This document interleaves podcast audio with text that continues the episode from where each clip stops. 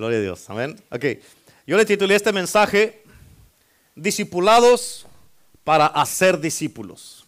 Discipulados para hacer discípulos. ¿Cuántos dicen amén? Te voy a pedir que tomes notas y te voy a dar unas cosas que quiero que apuntes, por favor. Y hoy quiero que entiendas lo que en verdad es la raíz del discipulado. ¿Yes? Hoy quiero que entiendas lo que en verdad es la raíz del discipulado, por favor. Y para esto, escucha lo que te voy a decir, para esto Dios quiere trabajar en cada uno de nosotros con nuestro carácter, nuestro compromiso y nuestra compasión para ser discípulos y hacer discípulos. ¿Escucharon? Dios quiere trabajar en nuestro carácter, nuestro compromiso y compasión para ser discípulos y hacer discípulos. Porque si no permites que Dios trate con tu carácter y te lo forme, nunca vas a poder ser una persona que haga discípulos. Y si no tienes el compromiso con Dios y si no estás comprometido con Dios, no vas a poder ser un discípulo ni podrás hacer discípulos, porque para eso se toma un proceso. Nadie es un discípulo de la noche a la mañana. ¿Cuántos dicen amén? Amén, se toma un proceso, un entrenamiento. Te voy a dar unas escrituras que te di el miércoles para que las apuntes ahí. Juan 15, versículo 2. Dice la palabra de Dios, Juan 15, versículo 2. Todo pámpano que en mí no lleva fruto. Escucha, hay algo importante aquí. Dice, todo pámpano, aquí está Jesús hablando, ¿sí? Todo pámpano que en mí, o sea, todo el que vino a mí, el que está en mí, y ese pámpano, esa rama que en mí no lleva fruto, lo voy a quitar. Como les dije el miércoles, está aquí el pámpano, está el árbol, y tú y yo somos las ramas. Y dice, el que en mí, el que está conectado conmigo y no lleva fruto, lo quito. Lo voy a quitar. Amén. Ahí sí dice, lo, quitará. Y todo aquel que lleva fruto, lo limpiará para que lleve, lleve más fruto. Ya te lo dije el miércoles. O sea, estamos dando fruto. La meta de Jesucristo, el Espíritu Santo, es que cada uno de nosotros seamos fructíferos, que estemos dando fruto, que nuestra vida esté dando fruto en todo lo que hacemos. ¿Cuántos dicen amén? Y la razón que dice lo limpiará es porque nos va a limpiar y como te dije el miércoles, nos va a quitar eh, comportamientos, nos va a quitar mañas, hábitos, nos va a quitar maneras de pensar, nos va a formar, nos va a, a quitar cosas que andamos cargando tal vez desde la niñez o generaciones pasadas. ¿Por qué? Porque la meta de Él es que nosotros todos, amén, llevemos frutos. Por eso nos va a limpiar. Amén. Y por eso va a haber cosas que vamos a pasar nosotros en la vida. Pero todas esas cosas que estamos pasando en la vida son cosas. ¿Por qué? Porque Él nos está quitando cosas que a Él le estorban. A Él. Tal vez a nosotros. Nosotros estamos impuestos. O es nuestro estilo de vida. O ya estamos. Eh, es una costumbre que tenemos. Pero dice Dios, esa costumbre aquí no funciona conmigo. Amén. Y te la voy a quitar porque así no puedes dar fruto que tienes que, el fruto que tienes que llevar. ¿Cuántos dicen amén? Solo va a limpiar para que lleve fruto. La limpieza del Señor en nosotros es para que llevemos frutos. ¿Cuántos dicen amén? Ahora, por eso acuérdate de esto, importante. Nadie que es llamado por Dios es llamado para hacer lo que quiera. Nadie que es llamado por Dios es llamado para hacer lo que quiera, sino para obedecer instrucciones, el mandato de Dios y estar bajo su misión.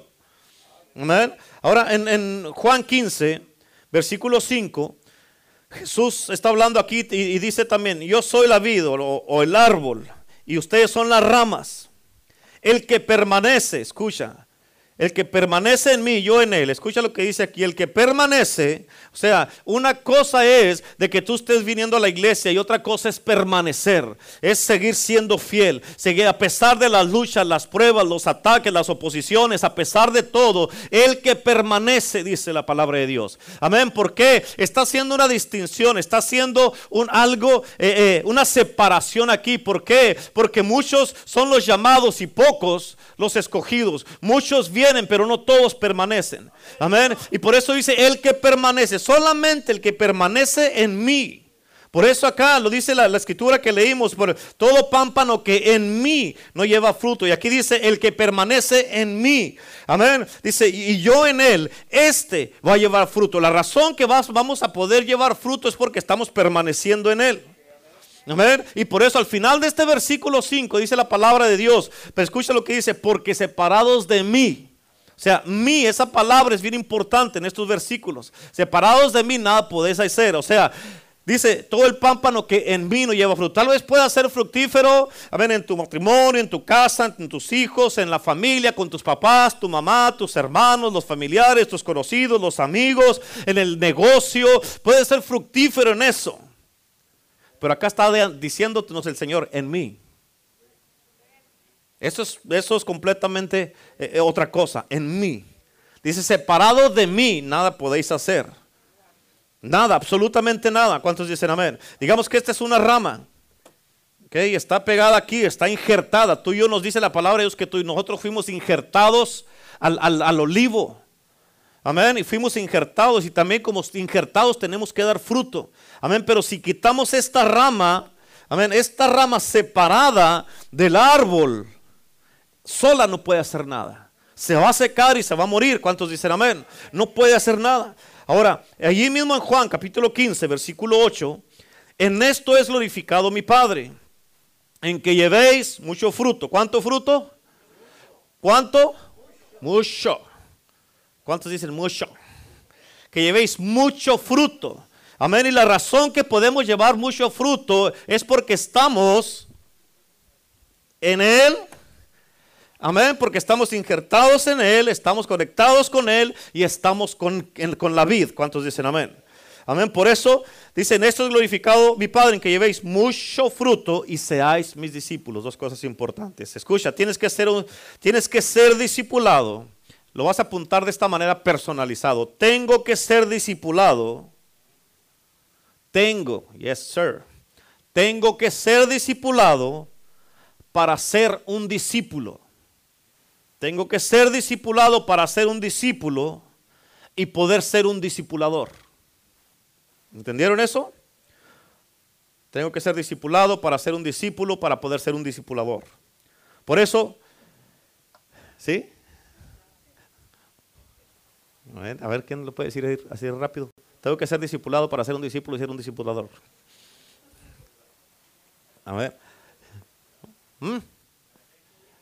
Un discípulo y poder ser un discipulador. Primo. Sí, ok. Por eso Pablo nos lo dijo de esta manera. Escuchen, escuchen, apunten. Gálatas 4, versículo 19.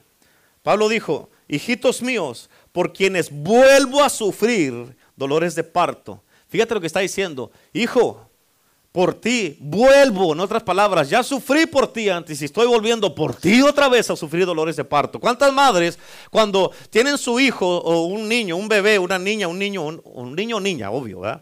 Pero ¿cuántas madres ustedes han, sufrido los dolores de parto? ¿Yes? ¿No? ¿Sí? ¿No? Han sufrido dolores de parto, dicen los loles. Sí, dolores, dolores de parto. Y cuando, ya nace el bebé, se les olvida el dolor. Le ponen el bebé aquí y ya se lo ponen. La misma Biblia dice eso. ¿Y cuántos de ustedes cuando ya tienen el bebé vuelven a sufrir el mismo dolor otra vez? ¿Verdad que no? Pablo está diciendo aquí, hijitos míos, por quienes vuelvo a sufrir dolores de parto hasta que Cristo sea formado en vosotros. En otras palabras, ah, ya, ahora sí ya entendieron. Y para el otro miércoles otra vez, ahí está el dolor de parto, porque no entendieron. Amén. Ustedes madres ya la tienen hecha. Ya pasó, ya, ya las que ya no están teniendo hijos, ya, gloria a Dios, ya no van a sufrir dolores de parto. Pero uno que les está entrenando, les está discipulando, les está diciendo, haz esto, haz aquí, haz allá. Y, parece que sí entienden y se van y para el rato, pastor, mire que estoy pasando por eso. Otra vez se viene el dolor de parto. Amén, ¿por qué? Porque no, no entienden. ¿Sí o no? Y Pablo está diciendo, hey, otra vez y este dolor de parto va a ser, como dice Pablo aquí, hasta que Cristo sea formado en vosotros. Escucha, Escucha, la obra del cristiano, de la madre, del padre, escúchenme cristianos, porque en estos tiempos, en esta generación y en esta, en esta cultura, ya no es tanto en enfocarte si Cristo es, es, formado en ti o no. Así está esta cultura ahorita. ¿Por qué? Porque ahorita tenemos mucha gente en iglesias en todo el mundo que se reúnen semana tras semana, que tienen muchos años en el camino del Señor, pero Cristo no es formado en sus vidas. No miras a Cristo en sus vidas, no miras a Cristo en su matrimonio, no miras a Cristo en su caminar, en su comportamiento, su manera de ser, porque no han renovado la mente. Por eso mi pregunta para ti en este día, hombres y mujeres, mi pregunta para todos es, ¿dónde están tus Timoteos? Amén. ¿Dónde están tus discípulos? ¿Dónde están las personas que tú les estás encargando lo que el Señor te encargó a ti? Amén. Esas personas que se están multiplicando en la obra de Dios para que esa raíz que está en ti sea fuerte y se multiplique en la próxima y en la, en la siguiente generación. Pablo nos está diciendo aquí, a través de la palabra de Dios, escucha, todos discípulos, todo, lo que estás haciendo, o, las almas que estén, de una manera de otra, tienes que conectarlas a la iglesia de Cristo.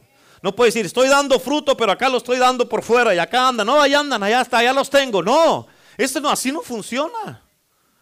Imagínate estar allí, ah, ah, eh, está la, la, vid o una viña y está eh, eh, ahí plantada y pues del otro lado de la casa ya están saliendo las uvas. ¿Verdad que no funciona así? No, así de la misma manera, cada uno de nosotros tenemos que ser discípulos y estar ganando almas, pero tienen que estar aquí. No, no, estamos aquí trabajando aquí y haciendo discípulos y están por allá en, en Palm Springs, o están en Meca, o están en Coachella, o están en, en Pan Desert, en Catedral, en todos lados, menos en la iglesia. Yes. Ahora, Pablo nos dice, que Él está sufriendo dolores de parto hasta que Cristo se ha formado en nosotros. Escúchame, yo quiero entender este sufrimiento. Hasta cierto punto lo he entendido, pero si hay un sufrimiento por el que tú debes de anhelar pasar, es el sufrimiento del discipulado. El sufrimiento de ver a un hijo a un joven, una jovencita que anda desviado, que anda en las calles, que anda en las drogas, que está en la cárcel, que, que anda, que no le hace caso a su papá, a su mamá, que anda, eh, eh, que se sale de la escuela y que anda de rebelde, que Cristo se ha formado en él o en ella. ¿Para qué? Para que vengan a la casa de Dios y sean un testimonio para otros jóvenes, amén, y que tenga influencia en ellos, porque para que se miren ellos que Cristo ha sido formado en ellos y que ellos han cambiado y han libertado, y están libertando a otras personas. Amén, es de mirar un matrimonio que está destruido que ya no tiene esperanza, un hombre que está en las drogas, que está eh, eh, enviciado, una mujer que está atada, que no tiene esperanza o que a nadie le interesa. Es que escucha, pero que a un discipulador que está en la iglesia, que viene a los discipulados, ¿escucharon? Viene a los discipulados, que se está dejando formar en su carácter y que tiene compromiso a esta gente, a estos discípulos. Esa es la clase de gente, de personas que les interesan. Amén. Y que dicen, yo estoy dispuesto a sufrir dolores de parto por toda esta gente que nadie mira, por esa gente que a nadie le interesa. Estoy dispuesto a sufrir por ellos hasta que Cristo sea formado en ellos. ¿Cuántos dicen amén? Escúchame, porque Dios no nos llamó. Esto lo tenemos que entender todos. Dios no nos llamó nada más para hacer una iglesia que nos reunimos los fines de semana o los entre semana a cantar cantos y a predicar sermones. Cristo no nos salvó para eso. Porque el sermón, el canto y el enfoque del servicio es para animarte a ti, es para enseñarte a que te comprometas con Cristo al proceso del discipulado para transformar, que tú puedas eh, eh, transformar la vida de otras personas que no conocen a Cristo. Todo está conectado con la vid. No puedes tú estar allá teniendo tu fruto aparte. Todo está conectado con la vida. Por eso dice la palabra de Dios, separados de mí no puedes hacer nada. Cuando tú te conviertes en un discipulador, escucha esto, no, escucha, pon atención, ¿ok? Cuando te conviertes en un discipulador, vas a poder entender lo que es una persona que no es egoísta. Vas a poder entender lo que es una persona que su carácter ha sido formado y que están comprometidos en mirar a Cristo Jesús formado en otras personas. ¿Cuántos dicen amén? Escúchame, te digo esto con todo respeto. Yo sé que tu vida es una vida muy ocupada, todos aquí están ocupadísimos. Esta es la generación más ocupada de la historia. Amén. Todos, todos, todos. Una ocupación que es santo Dios. Pero déjame te digo esto, ¿de qué nos sirve ganar todo el mundo? Comprar todo lo que quieramos, tener todo el dinero del mundo y no tener ni siquiera una canasta llena de almas por la que es que tú formaste para Cristo. Amén. ¿De qué nos sirve tener todo el dinero del mundo, casas, tener el closet lleno de zapatos que ya ni te pones, llena de ropa que está ahí empolvada? ¿De qué nos sirve tener tantas cosas? Amén. Si al fin del día todo es temporal y no nos vamos a llevar nada. Y no llegamos al cielo con una, con una canasta llena de almas por las que nosotros sufrimos dolores de parto, como dice Pablo. ¿Para qué? Para que tú y yo podamos hacer nuestra parte que nos corresponde en este mundo. Por eso escúchame, hermanos, hermanas, escucha esto bien importante. Tienen que comprometerse a los discipulados. Ese es un compromiso. Es un compromiso. Tienes que estar comprometido a los discipulados. El discipulado no es una opción.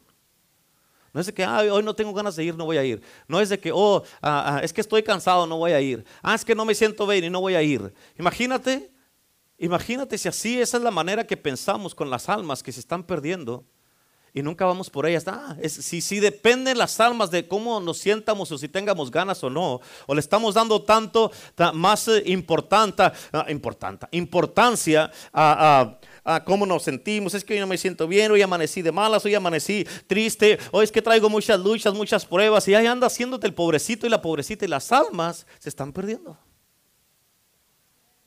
Hablando de almas, ayer fuimos al evangelismo y se entregaron a Cristo 70 personas. 70 personas, ayer fuimos. Amén. Eso es algo tremendo, es algo poderoso. Ahora, escucha esto. Tienen que comprometerse a los discipulados. ¿Para qué? Para que puedas llegar a la raíz de lo que en verdad significa ser un cristiano. Hoy día te voy a dar dos puntos importantes en este día. ¿Cuántos están contentos de estar aquí? ¿Sí me aman todavía o ya, ya, ya se enojaron y ya están ahí todos?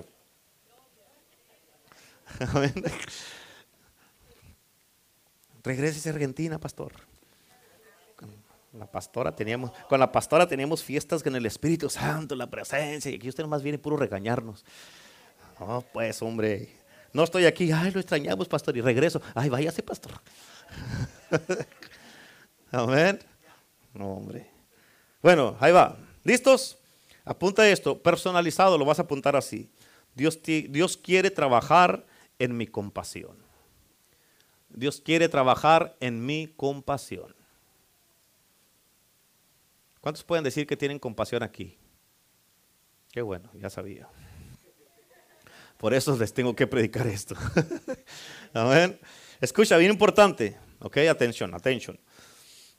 El proceso del discipulado es de que Dios trabaja siempre internamente en ti. Primero, el proceso del discipulado es que Dios trabaja primeramente internamente en ti. Amén. Y escucha esto, Dios nunca va a parar de tocar estas tres cosas en tu vida. Dios nunca va a parar de tocar estas tres cosas en tu vida. ¿Cuáles cosas, pastor? Primero es tu carácter. Tienes que entender esto, esto es demasiado importante. Es tu carácter, o sea, en otras palabras, ¿cómo está tu vida privada? ¿Quién eres en Dios? ¿Qué haces cuando no estás en la iglesia? ¿Qué haces o cómo te comportas, cómo vives, cómo hablas, cómo piensas cuando no hay nadie que te conoce y que solamente tú eres el único cristiano? ¿Cómo te comportas? ¿Cómo eres en ese punto? Por eso Dios va a tratar eh, eh, eh, con tu carácter, con nuestro carácter. Amén. Si cuando estás solo, sola, amén, tú te haces una víctima, te haces el pobrecito, te haces, eh, eh, eh, se te olvida que eres cristiano y haces cosas que no debes de hacer. Amén. Y Dios nunca va a parar de tratar contigo. La segunda cosa es con tu compromiso.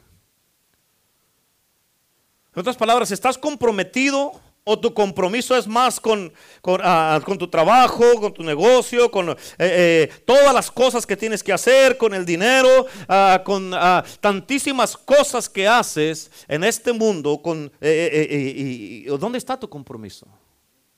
Escucha, ¿cuánta gente hay que han perdido su llamado? Su propósito, su destino, la misión que Dios les puso para hacer en este mundo, o han perdido su familia, su matrimonio, amén, su casa, han perdido tantas cosas nomás por más dinero. Amén. Por eso Dios siempre va a estar tratando contigo sobre ti, sobre contigo, sobre, sobre tu compromiso a la iglesia. Dios va a estar tratando sobre tu compromiso a los servicios, a las juntas, a los discipulados, a los evangelismos, a la oración. ¿Por qué? Porque eso forma tu carácter y tu compromiso. Amén, bien puedes estar ahorita. Todos podemos estar ahorita bien a gusto en la casa, mirando la televisión o descansando, pues es un fin de semana largo. Podemos estar muy a gusto, amén. Pero escucha, tú escoges venir a la iglesia, escoges venir al servicio, a las juntas, al discipulado, al evangelismo, a la oración. Y eso forma tu carácter, eso forma tu compromiso. ¿Cuántos dicen amén? ¿Por qué? Porque bien podemos hacer todos otras cosas, no nomás ustedes, no nomás los que hoy andan de vacaciones, podemos hacer otras cosas, pero escogemos venir a la casa de Dios. Y eso habla de nuestro carácter y nuestro compromiso. ¿Cuántos dicen amén? Y otra cosa con la que Dios va a tratar contigo es con lo que el punto que te di es con tu compasión. Escucha, entiende esto. No importa si tu carácter es tan recto y perfecto que hasta los ángeles te respetan. Amén.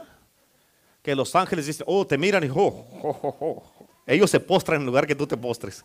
¿Te imaginas?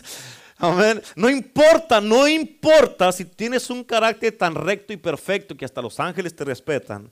No importa que tu compromiso esté tan puro y tan limpio que nadie te puede tocar ni decir nada. Si al fin de tu, del día, si al fin de tus fuerzas, al fin de lo justo que eres, se te seca el corazón porque no tienes compasión por las almas. Amén. Y te digo esto porque estas son las tres cosas que Dios siempre va a estar tratando mientras vivamos, siempre va a estar tratando con nosotros, contigo y conmigo. Nuestro carácter, compromiso y la compasión. Como padre y como madre, Dios te va a hablar y te va a decir, hey, padre, madre, háblame de tu compromiso. Ah, luego te va a decir, amén, te va a hablar y te va a decir, háblame de la compasión que tienes para tus hijos, para tu familia, para la gente que no conocen a Cristo, para tus familiares. O eres una persona, un padre, una madre tan recto, tan recta, que ya no tienes compasión por las debilidades de los demás. Tienes que tener compasión porque Dios va a trabajar en la compasión que tú tienes en la vida. Escúchame, y nunca se te olvide esto. Algo que Dios nunca va a permitir en tu vida es de que pares de ganar almas.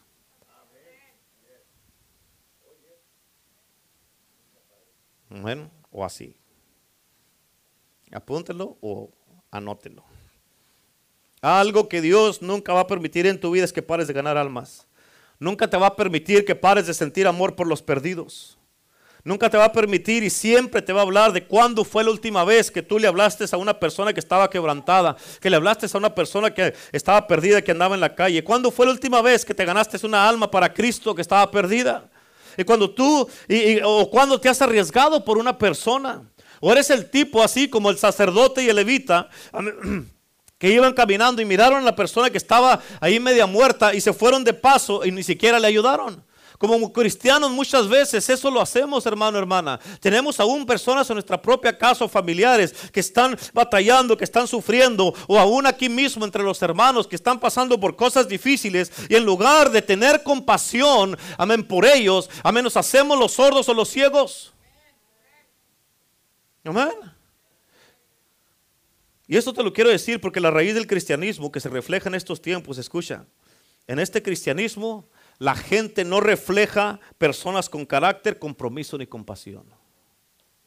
¿Qué nos ha pasado?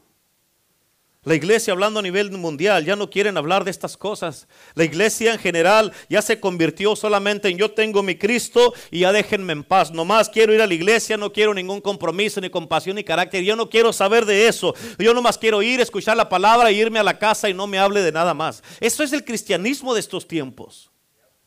Este no era el cristianismo de antes. Como te dije el otro día, eh, no podemos nosotros conformarnos al cristianismo ni acomodarnos. Escucha, cualquier persona, y lo hemos visto en la historia de desde que yo me entregué a Cristo en el 96, eh, eh, lo he visto de que siempre cualquier persona que escoge irse de la iglesia, se van a ir a otra iglesia, aunque no les guste, se van a acomodar para irse a aquella iglesia. Se van a acomodar a esa iglesia, se van a acomodar a ese lugar, se van a acomodar, aunque no les gusten, que sean miserables, se van a acomodar. ¿Por qué? Porque eso es lo que hemos hecho todos como cristianos en este tiempo. Nos, nos, hemos acomodado a la cultura de este mundo, a la cultura de este cristianismo. Oh, de que no hay nada que hacer, hay que ir a la iglesia, ir y cantar, aplaudir, decir amén. y ya nos vamos a la casa y no hacemos nada el ejemplo y el estandarte de la iglesia de Cristo. Lee el libro de los Hechos, te lo dije el otro día. Amén, milagros, señales, sanidades, prodigios, restauraciones, demonios que se estén manifestando. Amén, personas que estén siendo cambiadas, restauradas, libertadas. Ese es el estandarte y mientras no tengamos eso, no estamos bien. Eso lo tenemos que estar mirando. ¿Por qué? Porque es el mismo Cristo, es el mismo Espíritu Santo, es la misma iglesia, es el mismo poder, es la misma gloria, es el mismo derramamiento. Y eso es lo que necesitamos. Y si ellos lo tuvieron, Dios nos lo quiere dar a nosotros. Y no podemos conformarnos con menos. ¿Cuántos dicen amén? Y Jesús te dice esto. Porque como nos hemos acomodado, yo nomás quiero ir a ir, escuchar la palabra, quiero estar en la iglesia y ya. No me hable de nada más. Amén. Y Jesús lo que te dice, ¿tú crees que yo morí en la cruz? Y pasé en todo lo que pasé, todo ese relajo, toda esta conmoción, todo ese que todo, toda la ciudad y todo el pueblo y todas las ciudades vecinas y vinieron para ver lo que estaba pasando. ¿Tú crees que yo morí en la cruz y pasé todo lo que pasé para que vivas una vida tan calmada? Amén. ¿No te has dado cuenta que estás en una guerra por tu propia alma? Amén. Y lo peor de esto, hermano, lo peor es, de que, ah, es que esto pasa en muchas personas que ya saben del Evangelio, personas que piensan que ya se graduaron de esto. Hmm. O porque piensan que ya tienen mucho tiempo en el cristianismo, piensan que ya no tienen que hacer las cosas que se hacen en la iglesia. Ay, pastores, no, no se preocupe. Ay, escúchame, tienes que entender esto antes de que te diga eso. Entre más tiempo tienes en Cristo, más tienes que hacer, no menos. ¿Por qué? Oh, y todo mi señorial que tengo, ya todo, ya mis millas que tengo recorridas, ¿eso qué? ¿No cuenta? No. Amén. ¿Por qué? Porque se supone. ¿Por qué tengo que hacer más? Porque se supone que ya sabes más. Se supone que ya conoces más a Cristo. Se supone que ya estás acercándote más a Él y ya te estás mirando más como Él es un reflejo de Cristo Jesús. Se supone que ya sabes más, ya oras más, ya lo conoces más, a estar más en su presencia y sabes lo que tienes que hacer. Escucha, hay un problema en tu vida o en cualquier cristiano, todos los que me están escuchando, yes, también es para ustedes. Hay un problema en tu vida. Amén. Si tienes más años en Cristo y tienes, estás creciendo más en Cristo y haces menos. Hay un problema. Amén. ¿Por qué? Porque debes de hacer más, no menos, porque ya conoces más. ¿Están entendiendo? Debes eso debe de estar pasando. Hay un problema. Si en lugar de estar más comprometido, estás menos comprometido. Si en lugar de venir más a la iglesia, vienes menos a la iglesia. Si en lugar de, decir a qué hora hacer la oración, ahí voy a estar, llegas ya barrido al servicio, ya llegas nomás porque no te alcanza el tiempo. O sea, no, no, no, no tiene sentido. Amén. Y el problema es de que nos, nos, ah, acomodamos al cristianismo que nosotros queremos. ¿Sí? Al cristianismo que nosotros queremos. Son nuestras reglas. Es como yo digo, yo voy a servir a Cristo así y diga que le fue bien, pastor. ¿Cómo que a mí qué? ¿Ven? ¿Entendieron esa parte? Entre más tiempo tengamos en Cristo, más debemos de hacer, no menos. Más debemos de servir, más debemos de orar, más debemos de leer, más debemos de estar comprometidos, más debemos de estar eh, en la presencia de Dios. Tienes un problema grandísimo. Si entre más pasa el tiempo, haces menos. Amén. No me viene así.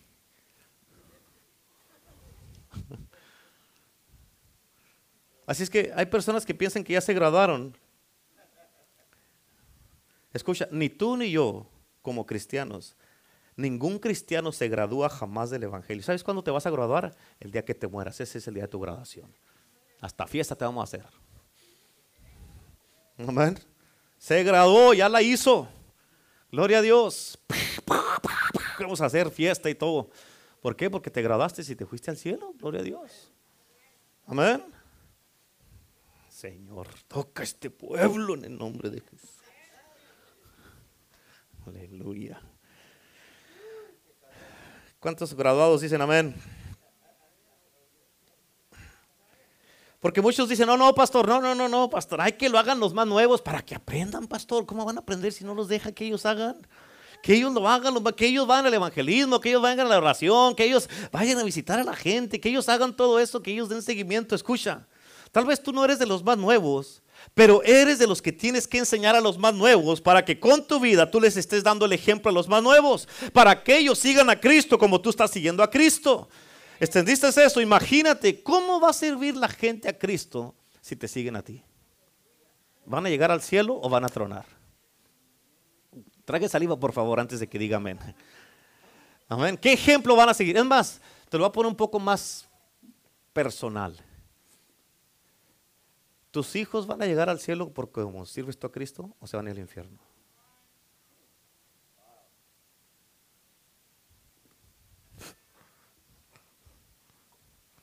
Amén. Por eso tienes que entender el proceso y tienes que entender y entrar al proceso del discipulado. Y te lo digo esto como tu pastor, tu mentor, tu líder y tu padre espiritual. Amén. Ahorita te voy a decir otras cosas para que se le quite porque no dicen amén. Pues esto. Ya me está dando coraje. Apunta esto, número dos. ¿Listos? Dios quiere trabajar en mi proceso. ¿En quién?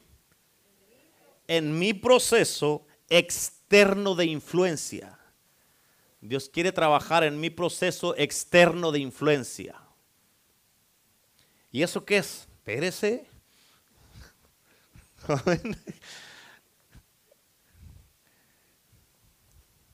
Escucha, porque este mensaje te habla de la raíz de la vida, de tu vida.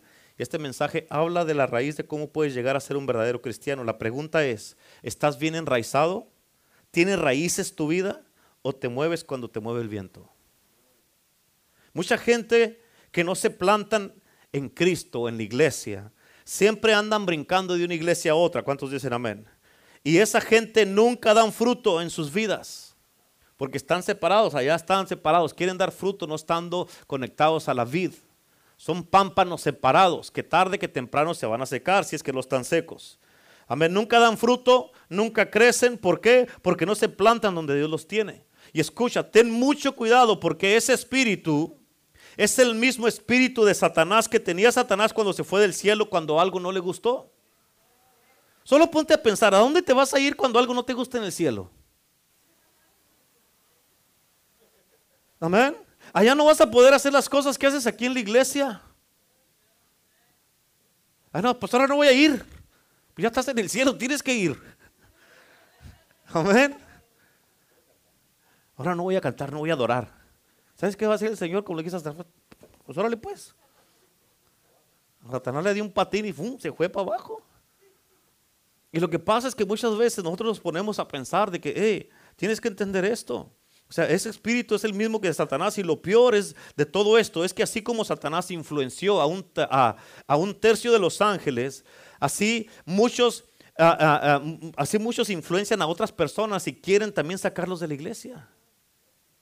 Pero Jesús, lo que Jesús te dice, ¿tú crees que yo moría en la cruz para que tú pienses así de mi casa, de mis hijos, de mis siervos, de mis líderes de liderazgo que yo puse en la iglesia?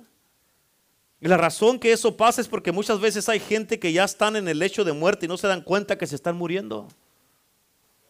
¿Amén? ¿Escucharon eso? Hay gente que muchas veces ya están en el lecho de muerte y, piensan, y no, no, se dan cuenta que se están muriendo. Y se mantienen allá acostados en su cama porque no quieren escuchar que nadie les diga que están equivocados. Escúchame, porque Dios siempre trabaja en ti primero interiormente. ¿Escucharon eso? Dios siempre trabaja en ti primero interiormente antes de trabajar a través de ti exteriormente. En otras palabras, déjame formarte primero antes de usarte. ¿Por qué? Porque Dios no te puede usar, amén, si tu mente no está renovada, si el corazón no está transformado. Dios no te puede usar. Tal vez puedas hacer algunas de las cosas, pero vas a estar como este pámpano acá separado y tarde que temprano te vas a morir. ¿Entendieron? Todos los que somos usados por, de parte de Dios somos bien usados por Dios. El que es usado, es bien, el, que es bien usado por Dios es porque se deja usar bien por Dios. Amén. Y el proceso de tener influencia externa requiere que Dios siempre trabaje primero adentro de nosotros. Adentro de nosotros. ¿Cuántos dicen amén? Para que cuando uno ministre salga vida. No que cuando tú ministras o cuando alguien ministra, lo único que sale son palabras huecas y secas. ¿Por qué? Porque las raíces ya se secaron, el pámpano se secó. Amén, escúchame porque esto es bien importante. La palabra tiene vida cuando se predica. ¿Cuántos dicen amén? La palabra de Dios tiene vida cuando se predica. La palabra que se está predicando a través de la persona debe, debe de traer vida. Debe de pasar vida cuando una persona está predicando la palabra de Dios. ¿Por qué? Porque es palabra de Dios. Y si no hay vida es porque esa persona está en el lecho de muerte y no sabe que se ha desconectado de la raíz. Amén.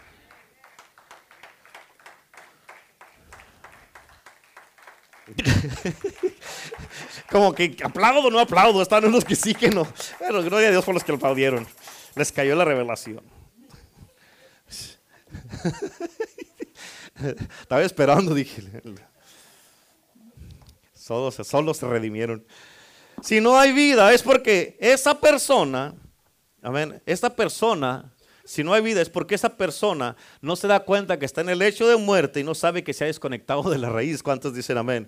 Y cuando eso pasa, es las personas o la, la gente vive solamente por lo que conocieron en el pasado, pero no tienen vida ahora. Oh my God, digan todos conmigo. Amén. ¿Por qué? ¿Por qué no tienen vida? Porque viven solamente de lo que conocieron en el pasado, lo que aprendieron en el pasado, pero no tienen palabra rema, palabra de hoy, palabra fresca, palabra de qué es lo que Dios está diciendo ahora. Y como no tienen conexión fresca con la vida verdadera, es imposible, escucha, es imposible transmitir vida si no estás conectado a la vid. Amén. Como ramas nosotros solamente transmitimos vida cuando estamos conectados a la vid, al árbol. Tú y yo somos las ramas y si nuestra rama no está conectada a la vid, no vamos a dar vida. Escúchame, vida no es gritar en el micrófono, vida no es saltar o gritar ni danzar. Vida es que cuando tú ministras el soplo del se siente el soplo del omnipotente, se siente el soplo del Espíritu Santo, se siente la presencia de Dios. Hay cambios, la gente cambia, es transformada, es libertada, es sanada, se salva, se arrepiente, se convierten de todo corazón. Los demonios se manifiestan. Esto es cuando se suelta la vida del Espíritu Santo y es y no es el soplo de tu personalidad, no es el soplo de la de la aritmética de la de la teología, de, los colegios bíblicos, no es el, soplo de las palabras elocuentes, de, como, de palabras eh, como dijo Pablo, sino que es, es el Espíritu Santo a través de ti. Es el Espíritu de Dios a través de ti para que puedas ministrarle al interior de la persona cuando el Espíritu Santo Amén. Por eso dice la palabra de Dios que la palabra sin el Espíritu mata. Hay mucha gente, muchas personas que, oh, tienen un montón de, certificados, de, de, de, sí, certificados se llama, ¿no? De certificados, paredes llenas de certificados, pero cuando hablan, amén, es pura palabra hueca sin el Espíritu.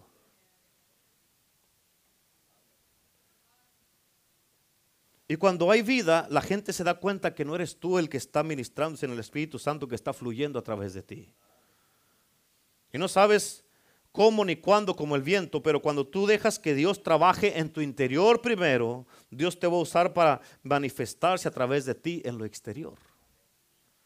Amén. Se cambia primero por dentro para que por fuera se manifieste. Agarra un aguacate cuando está como piedra, tú sabes cómo está por dentro. ¿Cierto o no es cierto? Amén. Es lo mismo con nosotros. Dice, no, estás duro todavía, estás como el aguacate, no, no te puedo usar.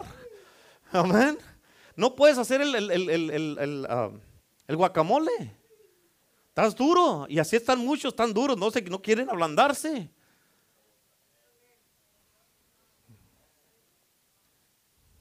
Aleluya.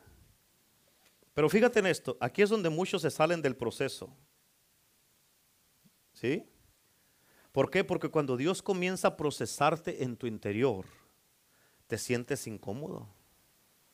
Cuando Dios empieza a trabajar adentro, te sientes incómodo. Pero es en esa incomodidad donde Él te está dejando saber que estás, siendo procesado. Y Él te está enseñando cosas adentro de ti. Te digo esto por experiencia. Yo, yo viví esto, te digo esto por experiencia. Él te está enseñando cosas adentro de ti, pero mucha gente fallan. ¿Por qué? Porque no quieren ser quebrantados por dentro, que les digan que están mal. Estás equivocado. Ay, ¿cómo se atreve a decir que estoy equivocado? Amén. Y muchos por tercos o porque no quieren hacer caso, no quieren escuchar y no quieren que nadie les diga nada ni los disipule. Fíjate en esto, te voy a decir esto, esto es importante, ¿ok? ¿Lo digo? ¿Sí? Bueno. Ok. Muchos no se dejan disipular. Digan amén.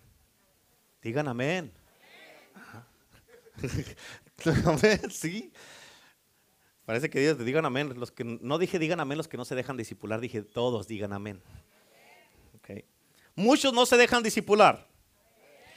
Y muchos así quieren ser usados por Dios. Muchos dicen, pastor, yo quiero que Dios me use, yo quiero servir, pero ¿cómo te voy a usar si no permites que entregue nueva vida dentro de ti y causar un cambio en tu, interior, disipulando tu vida? Si no te quieres someter, no quieres tener consistencia, sigues faltando a la iglesia, no eres fiel, no te has determinado, vienes cuando quieres y cuando no quieres no vienes, cuando te, te está esperando no te presentas y cuando estás discipulado no quieres venir. Amén, ¿cómo quieres que te use Dios así?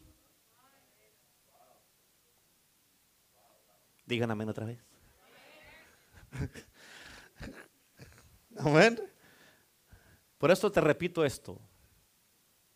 Nadie que es llamado por Dios es llamado para hacer lo que quiera, sino para obedecer instrucciones, obedecer el mandato de Dios y estar en su misión.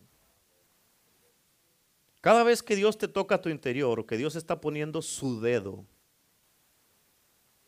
cuando, te pase eso, tú vas a entender lo que Dios, lo que te estoy diciendo. Amén. Conmigo parece como que ya la traía conmigo. Sí, pues que no hay otro. Los otros ahí.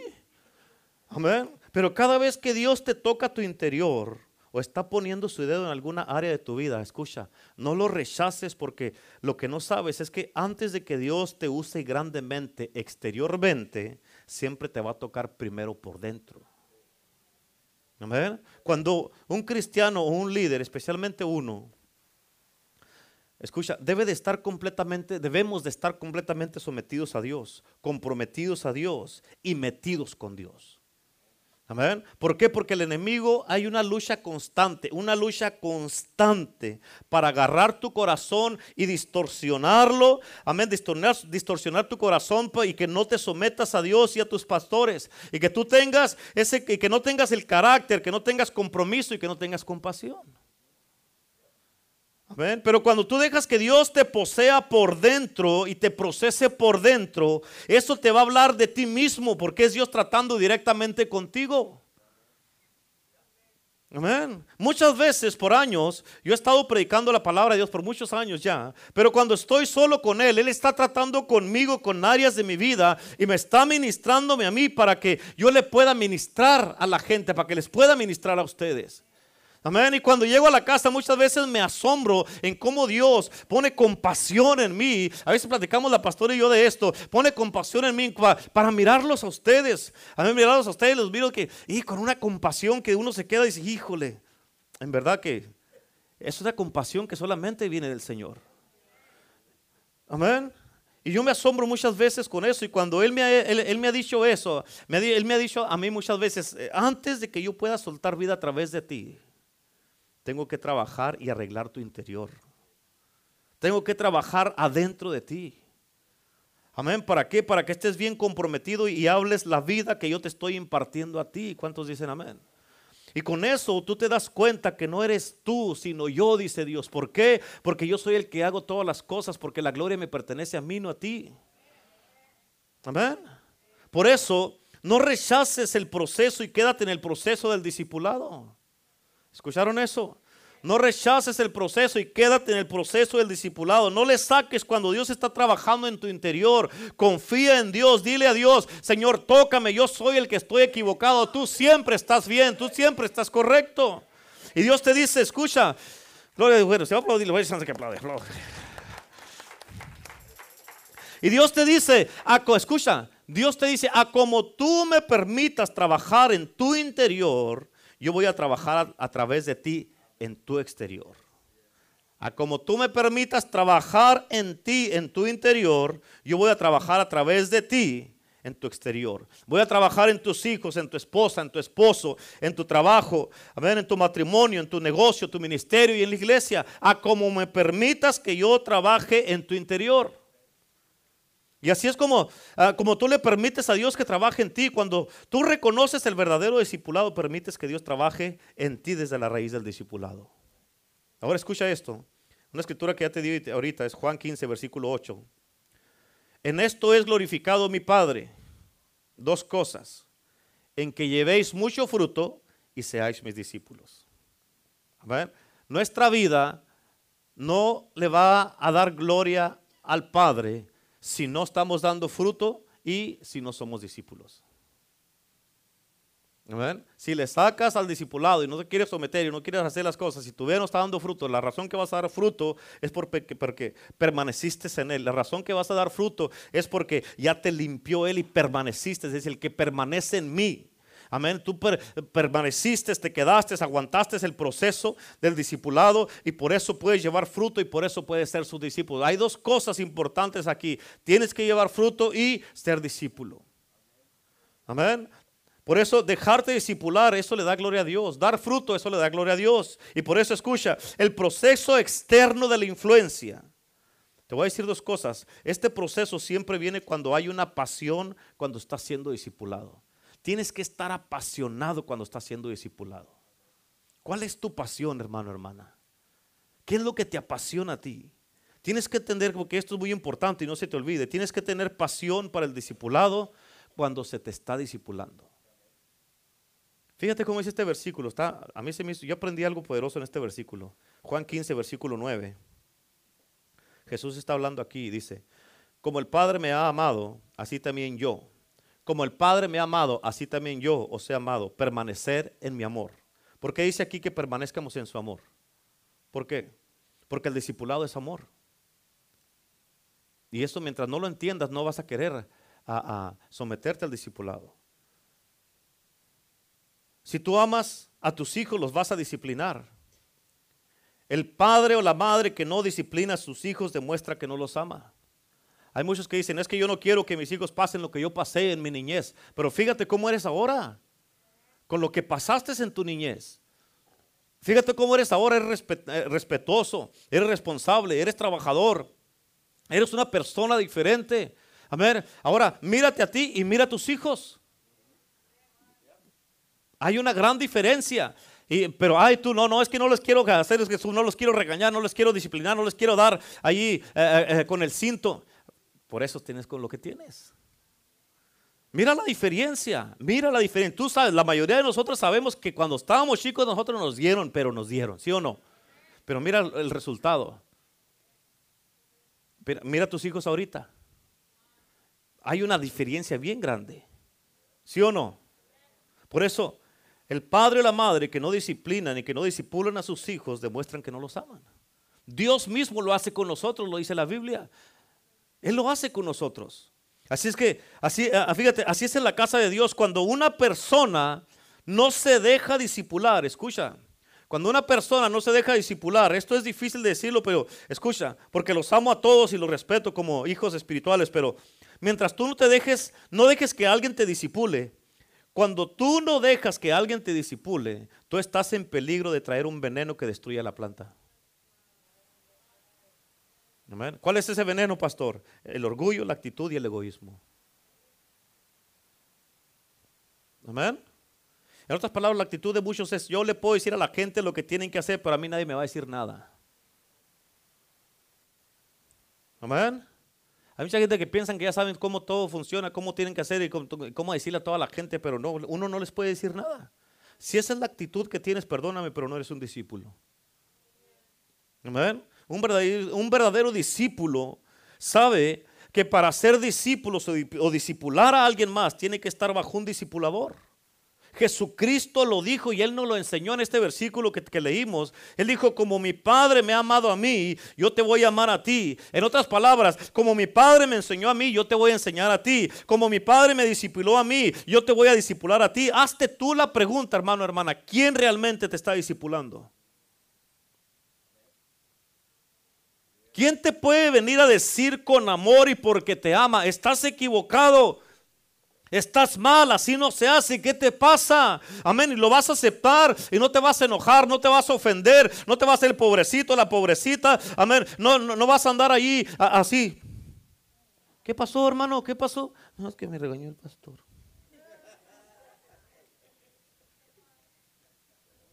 Es que me llamaron la atención.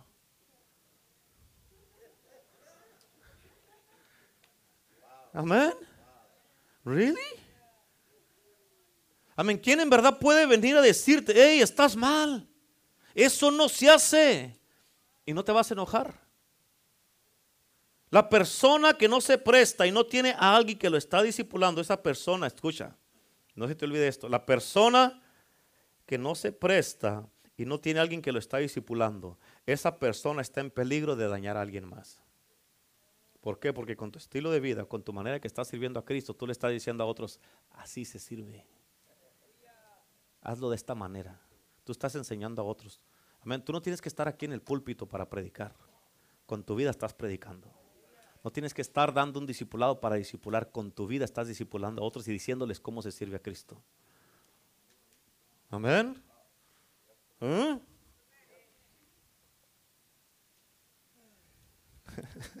hermano Ya voy a acabar, no se apuren. ¿Le seguimos? Esa es la razón por la cual muchas casas, ahora voy a hablarles a los padres. Esa es la razón por la cual muchas casas tienen padres machistas y mujeres tan fuertes que nadie les puede hablar, nadie les puede decir nada. El resultado es de que tus hijos, escucha, escúchenme, ¿eh? el resultado es de que tus hijos son los que sufren y no tienen confianza con tus padres, con, ustedes como padres. ¿Por qué? Porque ven que los padres hacen lo que quieren. Amén. Dicen lo que quieren sin rendirle cuentas a nadie y se sienten los hijos encadenados, asustados y tienen miedo. Y por esa razón, yo no sé si sabías esto o no, pero por esa razón muchas veces tus hijos no quieren llegar a tu casa, a su propia casa. Amén. Porque si el padre de la casa no tiene una, una voz que lo esté enseñando y le esté diciendo, hey, ¿qué te pasa? ¿Por qué tratas así a tu esposa? ¿Qué te pasa? ¿Por qué tratas así a tus hijos? Hey hermana, eso no está bien. No le puedes hablar así a tu esposo. ¿Por qué lo tratas así? Estás equivocado, hermana. Estás equivocada. Eso no está bien, escucha, los niños siempre van a se van a sentir incómodos porque va a llegar el día donde ellos crezcan y ellos ya aprendan y sepan y se van a dar cuenta que el padre y la madre no tienen normas morales en la casa. Amén, y que saben que tienen problemas moralmente y que no están bajo autoridad. Y escúchame, va a llegar el día si no permites que alguien te disipule y te enseñe, donde tú le digas, les digas a ellos, yo soy la autoridad en la casa y aquí se hace lo que yo digo y me tienes que respetar. Ellos te van a decir, no te tengo que respetar porque tú haces lo mismo y tú no haces caso y no te sometes tampoco. Amén. Es por eso que es importante que los hijos en la casa tienen que ver que sus padres están en un proceso, pasando por un proceso de discipulado y están sometidos a la autoridad.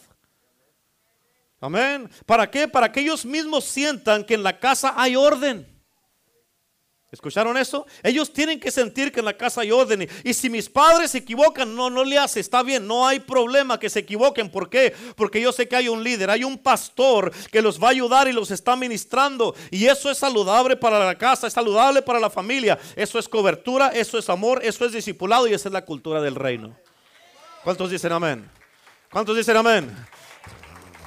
Échele, échele. Amén. Y todos, todos necesitamos ayuda en eso.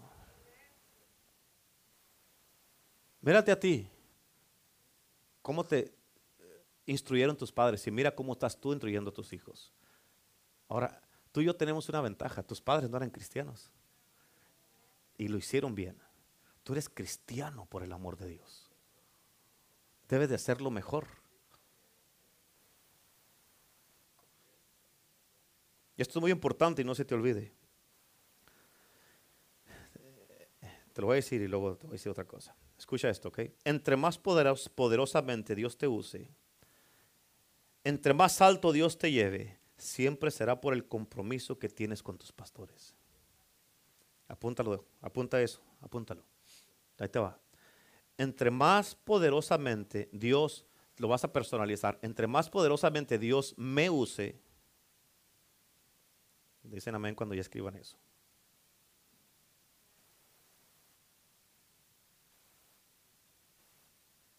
Ahora, entre más alto Dios me lleve,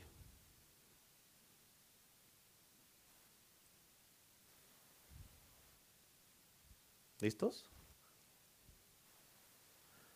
Siempre será por el compromiso que tengo con mis pastores.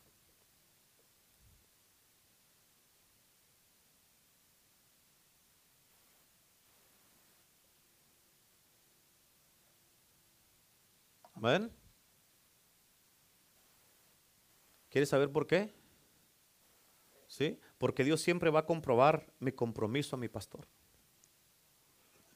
Escúchame, yo siempre en las iglesias que estuve, que escucha, esto, ¿ok? No te estoy diciendo que hagas algo que yo no hice, o que no hicimos la pastora y yo. Pero siempre en las iglesias que yo estuve, siempre, escucha, siempre, siempre, todo momento, a pesar de, siempre honré, cuidé, defendí y proveí financieramente para mis pastores. La pastora y yo siempre, siempre estuvimos de acuerdo en esto, pero eh, eh, lo hicimos juntos. Pero estoy hablando de mí porque estoy predicando. Amén. Pero escucha, bien importante, siempre honré, cuidé, defendí y proveí financieramente para mis pastores. Y siempre todos mis pastores que yo tuve vinieron conmigo muchas veces. ¿Cuántas veces? Vinieron conmigo muchas veces y me dijeron, estás equivocado. Eso no está bien, Renato. Así no son las cosas. ¿Qué te pasa? Pero me regañaban fuerte. Y muchas de las veces me decían, no tienes que hacer esto, ¿qué te pasa? Esto no está bien, ¿por qué lo hiciste así? Míralo, vamos, olvídate de eso, vamos a hacerlo de esta manera. Y a veces nomás me decían, you have to trust me. Decía, ok, let's do it. I'll trust you. Siempre confié 100% en mis pastores. Amén. Y sabes qué, nunca me enojé con ellos, nunca les anduve sacando la vuelta porque no me gustó lo que me dijeron, al contrario les daba las gracias, por eso te lo he dicho muchas veces, a mí. Siempre me gustó lo que fue la corrección, la disciplina, cuando me corregían, cuando me llamaban la atención, cuando me, me, me, me reprendían o cuando me regañaban y todo eso, amén, siempre, eso es algo que a mí siempre me gustó. Y el resultado de eso es que yo permití que trabajaran con mi carácter, mi compromiso y mi compasión. El resultado de eso es de que hoy día yo estoy aquí enfrente de ti siendo tu pastor. ¿Cuántos dicen amén? Hubo veces que me llamaron la atención bien fuerte, pero fuerte.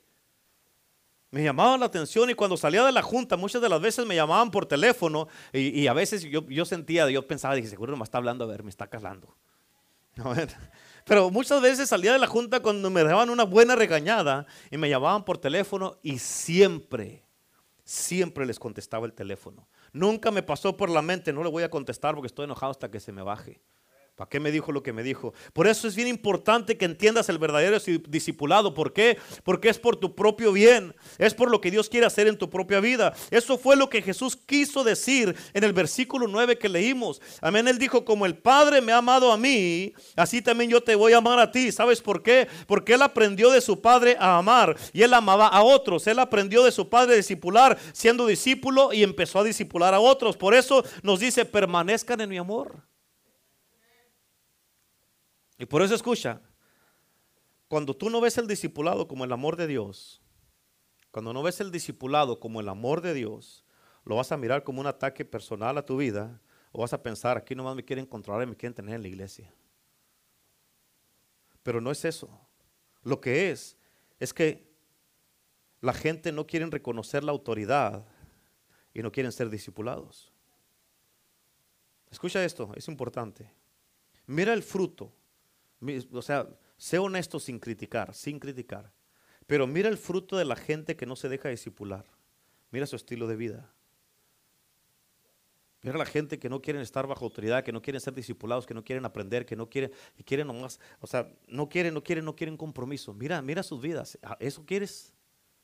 ¿Eso es lo que quieres? O va a decir, yo voy a servir a Cristo, lo voy a servir bien.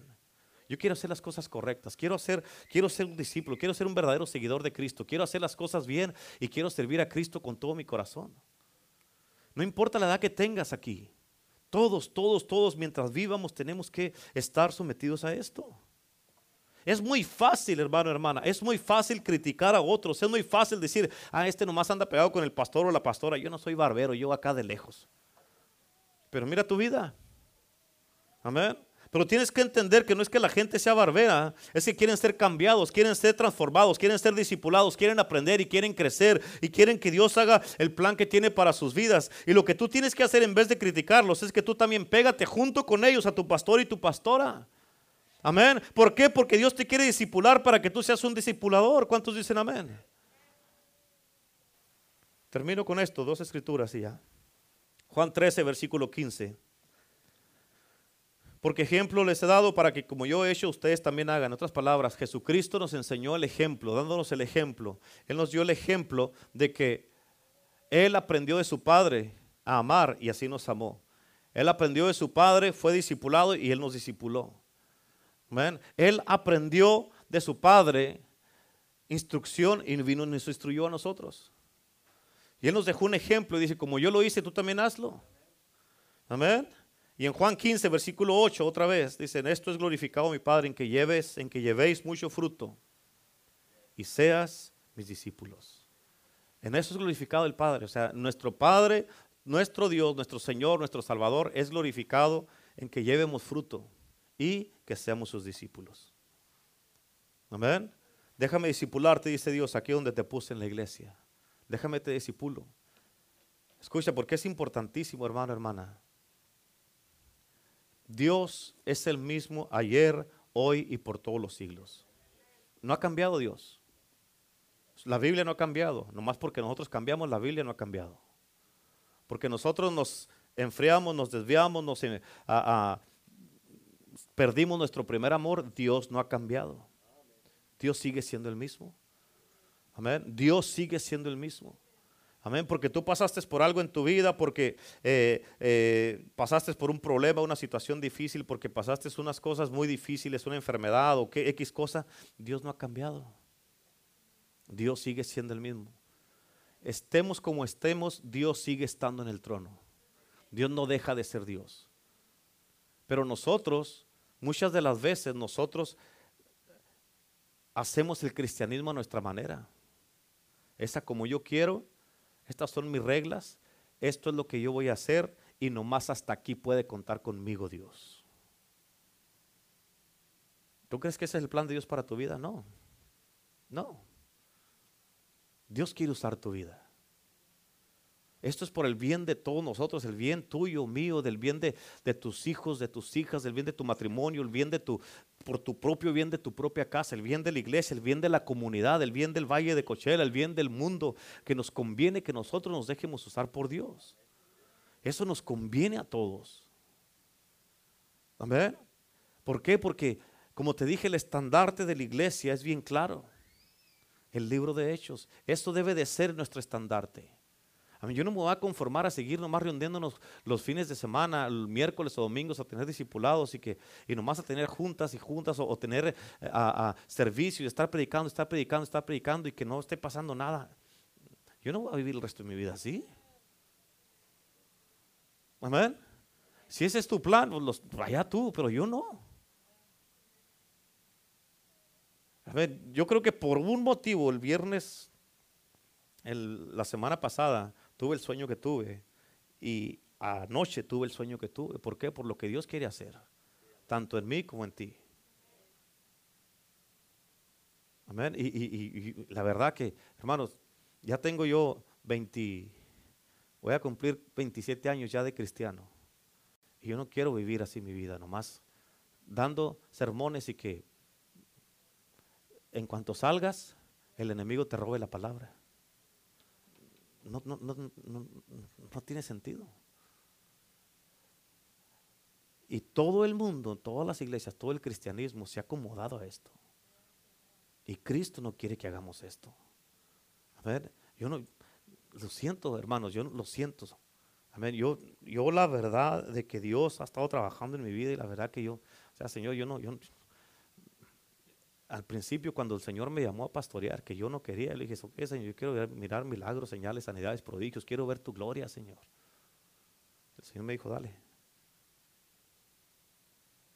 Y escucha, esto es bien importantísimo.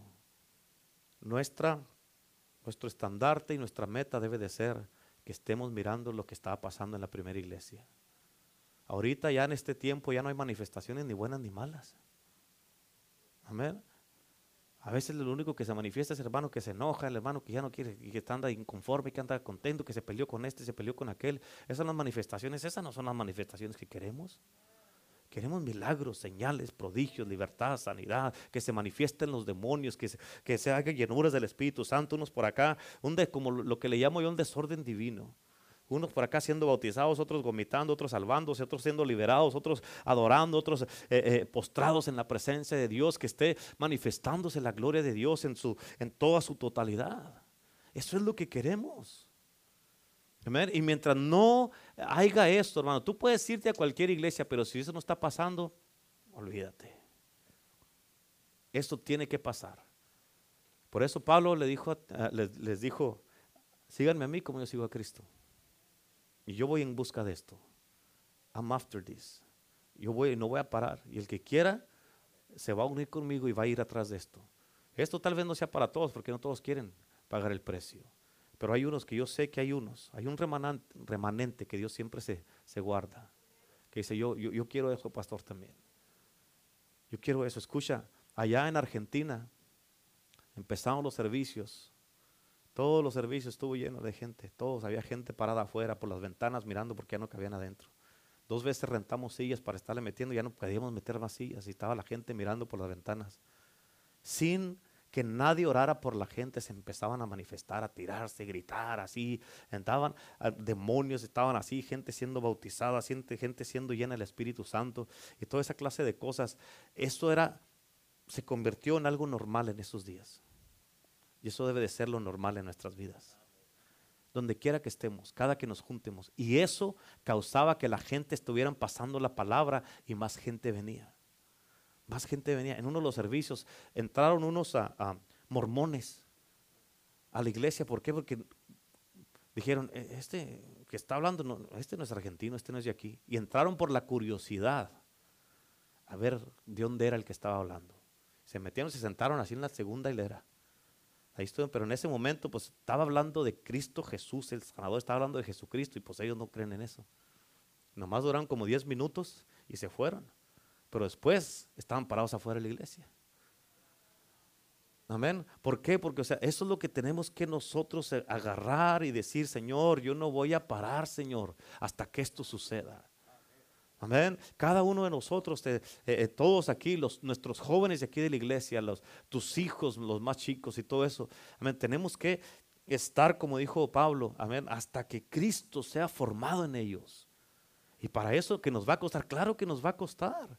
La mayoría de nosotros somos primera generación de cristianos que vamos abriendo camino, vamos a, nos está, nos tocó mucho, mucho trabajo porque antes de nosotros no había. Amén. Y nos está tocando abrir, abrir la brecha. Amén. Abrir camino para que los que vienen atrás de nosotros batallen menos que nosotros, pero nosotros tenemos que dejar el camino preparado. Somos, como estaba diciendo la pastora, muchas veces nos dice, somos los Juanes, los Juanes el Bautista de nuestros tiempos preparando camino, abriendo camino, tanto como para la generación que viene atrás de nosotros, como para la segunda venida de Cristo. Y ese es nuestro estandarte. Y tenemos que estar orando todos juntos por esto, Señor, que, se, que sucedan esos milagros. ¿Cuántos dicen amén? Así, ¿cuántos quieren hacer, dejarse discipular para ser discípulos? Levante la mano. Amén. Amén, gloria a Dios. Póngase de pie, vamos a orar.